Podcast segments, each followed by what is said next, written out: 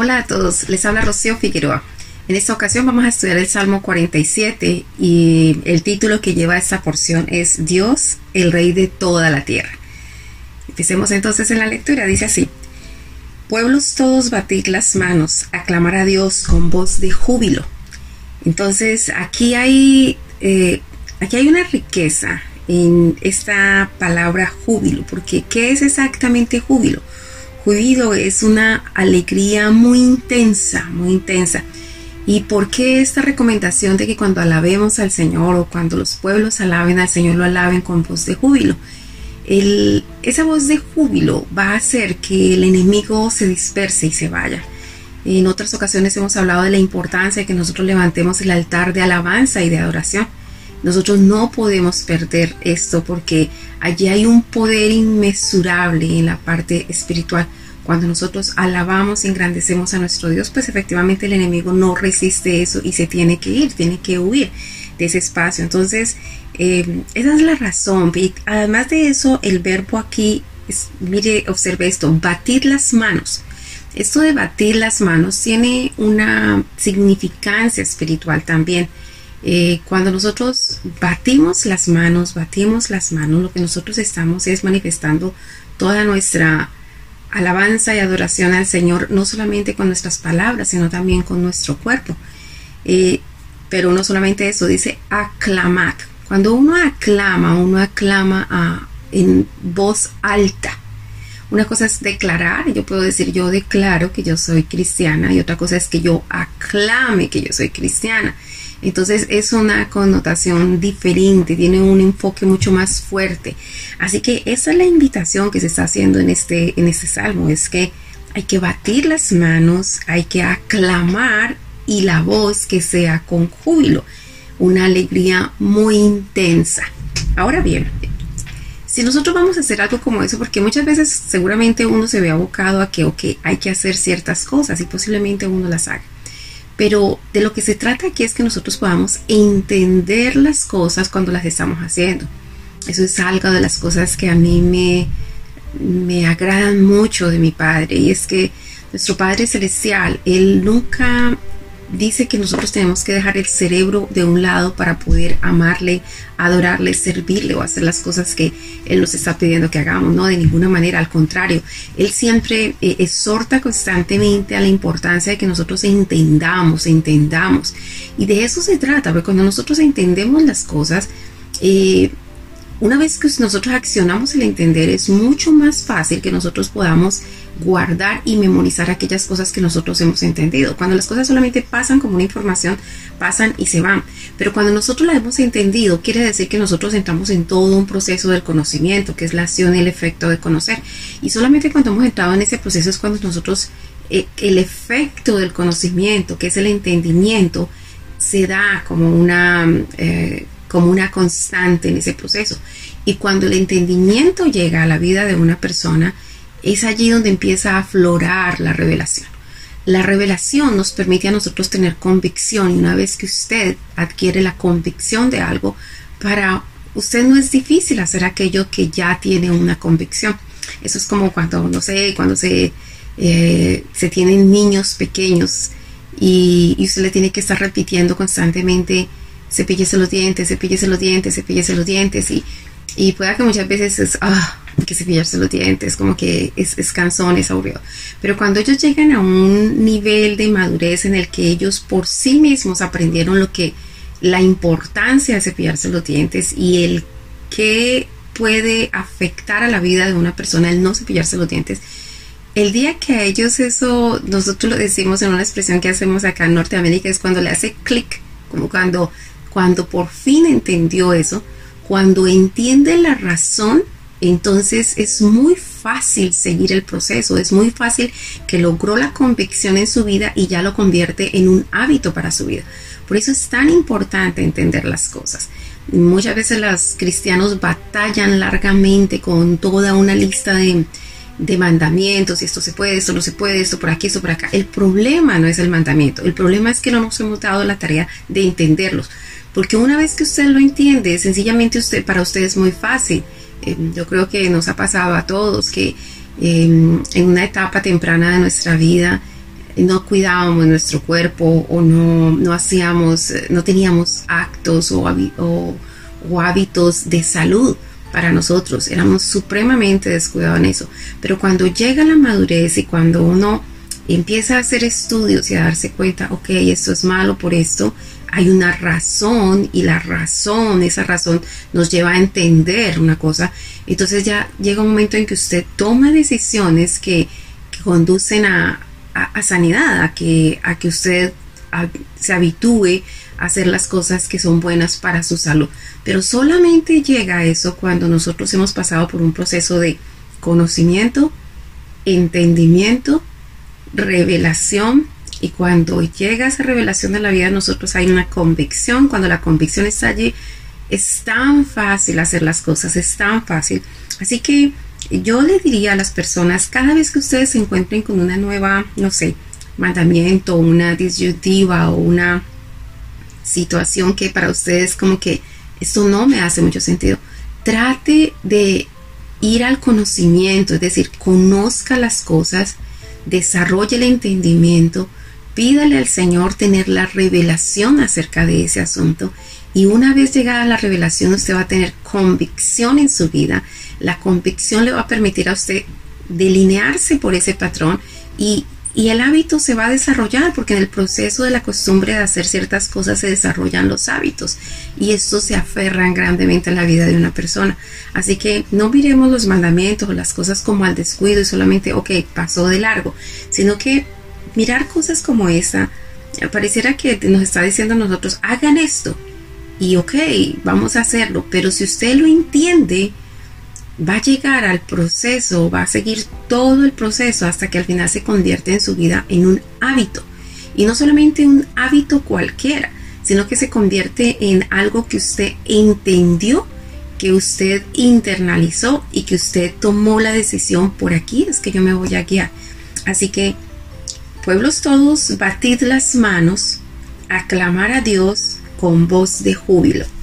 Verso 2 dice así porque Jehová, el Altísimo, es temible, Rey grande sobre toda la tierra. Entonces, aparte de todo, nos está dando una razón. La razón es que Él es altísimo y es temible.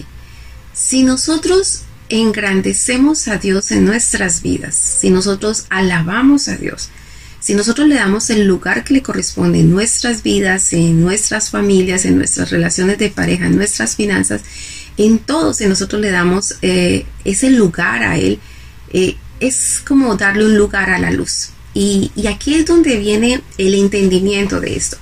Si nosotros tenemos que definir qué es luz y qué es oscuridad. Y la oscuridad es la ausencia de la luz donde no hay luz, hay oscuridad. Pero si hay luz, la oscuridad no puede venir porque sencillamente que oscuridad es ausencia de luz. Nunca podrá abatir la oscuridad la luz. Al contrario, la luz abate la oscuridad. De la misma manera, todas estas cosas empiezan a hacer sentido en tener la presencia de Dios y que Dios sea parte de nuestra vida. Porque cuando dice, porque Jehová el Altísimo es temible, Rey grande sobre toda la tierra. Entonces, si nosotros alabamos al Señor, si nosotros aclamamos a Dios con voz de júbilo, Él viene, es como cuando usted está llamando a alguien. Eh, si usted está llamando a uno de sus hijos y usted dice, mm, no sé, Elías, ven, pueda que ni siquiera escuche y no llegue. Pero cuando usted eh, habla duro y, y, aún si usted se entusiasta, Elías, por favor, ven, ven. Seguramente él escucha eso y hace presencia en ese mismo momento. Así, de esa misma manera dice, porque Jehová el Altísimo es temible, Rey grande sobre toda la tierra. Cuando usted tiene claro eso en su mente, Él es temible. Yo puedo estar pasando los problemas que esté pasando, las dificultades que esté pasando, pero si yo menciono el nombre de mi Dios, el cual es altísimo, esta, esta expresión puede verla desde la perspectiva espiritual o desde la perspectiva física, eh, porque Jehová es altísimo y temible, rey grande sobre toda la tierra. Entonces usted se imagina, eso es como sentir que usted es un niño pequeño y que alguien, el vecino le quiere pegar y usted llama a su papá. Y en el momento que usted lo llama y usted lo llama con esa voz, usted aclama la presencia de su padre y no solamente eso, sino con esa voz entusiasta, papá, ven, con ese seguro que llega allí y el enemigo tiene que huir, porque donde llega la luz, la oscuridad se disipa. Y así estamos muchas veces nosotros, con ciertas dificultades, sin aclamar a quien tenemos que aclamar. A veces aclamamos más situaciones de miedo, o aclamamos situaciones de angustia, o aclamamos incertidumbre, o, o llamamos a alguien que ni siquiera puede ser parte de la solución, sino que se convierte en parte del problema. Entonces atendamos a esa porción y aclamemos a nuestro Dios con júbilo porque Él es altísimo, eh, es temible y es grande en toda la tierra. Así que no va a haber poder del enemigo, no va a haber estrategia del enemigo, no va a haber nada que pueda venir a nosotros a, intimidarnos o, o, a tratar de mantenernos bajo, porque sencillamente nuestro Padre es muy grande. Verso 3. Él someterá a los pueblos debajo de nosotros. Escucha esto. No está diciendo ni siquiera personas o está diciendo, mm, es, está hablando de los enemigos espirituales, el poder que pueda tener el enemigo espiritual. Él someterá a los pueblos debajo de nosotros y a las naciones debajo de nuestros pies. Él nos elegirá nuestras heredades, la hermosura de Jacob al cual amó. Entonces, no solamente Él, Él así somete los pueblos debajo de nosotros y a las naciones debajo de nuestros pies, sino que además Él nos escoge la heredad. ¿Qué es esa expresión debajo de nuestros pies? Es una... Eh, es una metáfora que nos permite a nosotros ver o visualizar el hecho de la condición a dónde puede estar el enemigo cuando se enfrenta a nosotros. Es decir, nunca Él estará encima de nosotros, sino que Él estará debajo de nosotros. Nosotros estaremos en una posición de privilegio en todo tiempo si nosotros sabemos aclamar a nuestro Señor con voz de júbilo. Y porque no solamente lo hacemos porque lo hacemos, sino porque hemos entendido hemos entendido, la revelación nos ha llegado, cuán altísimo es el Señor, cuán grande es el Señor y cuán temible es Él, que somete a todos los enemigos debajo de nuestros pies.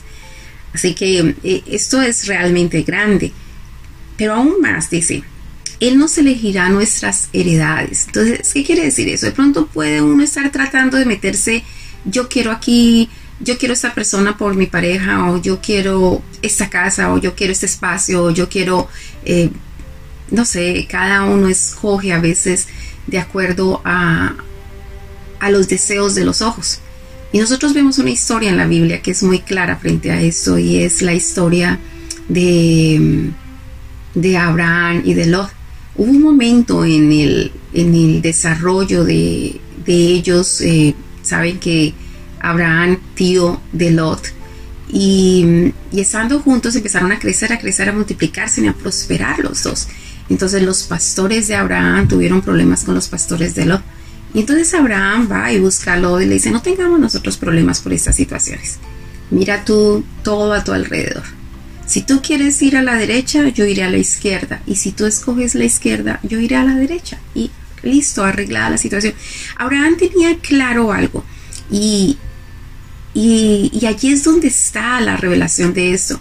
Que el Señor tiene el mejor ojo para escoger lo que es mejor para nuestras vidas no sea que de pronto eh, una persona se sienta tentada por decir, oh, yo quiero escoger la niña más bonita de la escuela para que sea mi esposa. Y pueda que aparentemente es bonita ahora, pero no sabemos qué va a pasar después, no sabemos cómo es su actitud, no sabemos cómo es su personalidad realmente.